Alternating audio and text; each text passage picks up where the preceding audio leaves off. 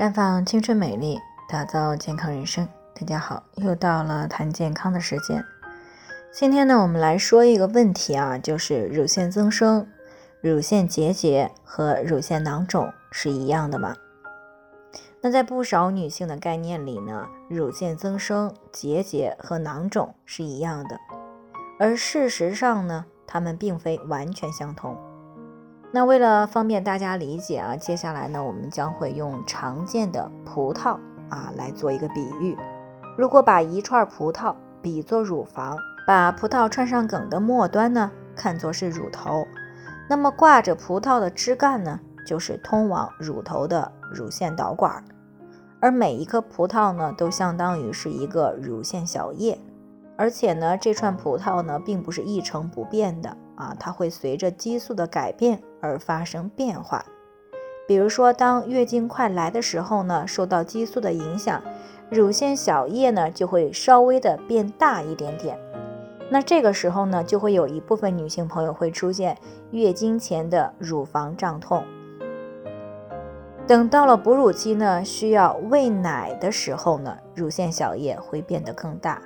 这个时期呢，也是乳腺小叶变得最大的时候。那么这个乳腺小叶变大的过程呢，就叫做乳腺增生。因此呢，可以说乳腺增生本身呢，只是一种正常的生理现象。但是乳腺增生呢，也并不是说完全就可以忽视的，因为呢，它是其他乳腺团块发生的一个基础。如果葡萄在变大的时候呢，局部形成了一坨小的团块，那么就可以通过触诊。超声或者是钼靶检查发现这个团块，那在没有更进一步检查之前呢，并不知道这个团块到底是什么的时候呢，临床上就把这种不明确的团块叫做乳腺结节。也就是说，乳腺结节并不是一个最终的结果啊。在进一步的检查以后呢，如果发现只是单纯的变大，那么便叫做乳腺增生；如果发现里面是液性的呢？那就称之为乳腺囊肿。那如果发现这个葡萄里面只有干巴巴的果肉呢，就称之为乳腺纤维腺瘤。那如果发现这个葡萄坏掉了，那么便叫做乳腺癌。所以呢，增生、囊肿和结节并不是一个概念，但是它们主要的诱发因素呢，都是内分泌的失衡。而中医方面呢，认为乳腺问题呢，大多是肝郁气滞。啊，痰瘀互结、阴寒凝滞等原因造成的。因此呢，在调理方面呢，既需要平衡内分泌，还要疏肝健脾、活血化瘀、通经活络、软坚散结、调畅气血。那这样呢，才可以从根源上来解决乳腺的问题。需要注意的是呢，有些女性觉得做过乳腺手术以后呢，就万事大吉了，其实不然。在没有发生癌变的情况下呢，乳腺部位的病灶并不是根源，它只是一种结果。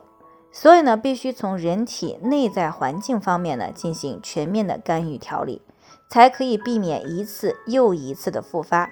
不然呢，就会像割韭菜一样呢，切了一次又一次，不仅没有往好的方面改善呢，反而会离癌变越来越近。最后呢，还是要提醒大家。由于每个人的健康情况不同，需要具体分析才能够给出针对性的解决方案。那如果你也有健康方面的问题想要咨询呢，可以关注微信公众号“普康好女人”，添加关注以后呢，回复“健康自测”，或者呢直接拨打四零零零六零六五六八咨询热线，那么你就可以对自己的身体呢有一个综合性评判了。健康老师呢会针对个人的情况给出个性化的指导意见。这个机会呢还是蛮好的，希望大家能够珍惜。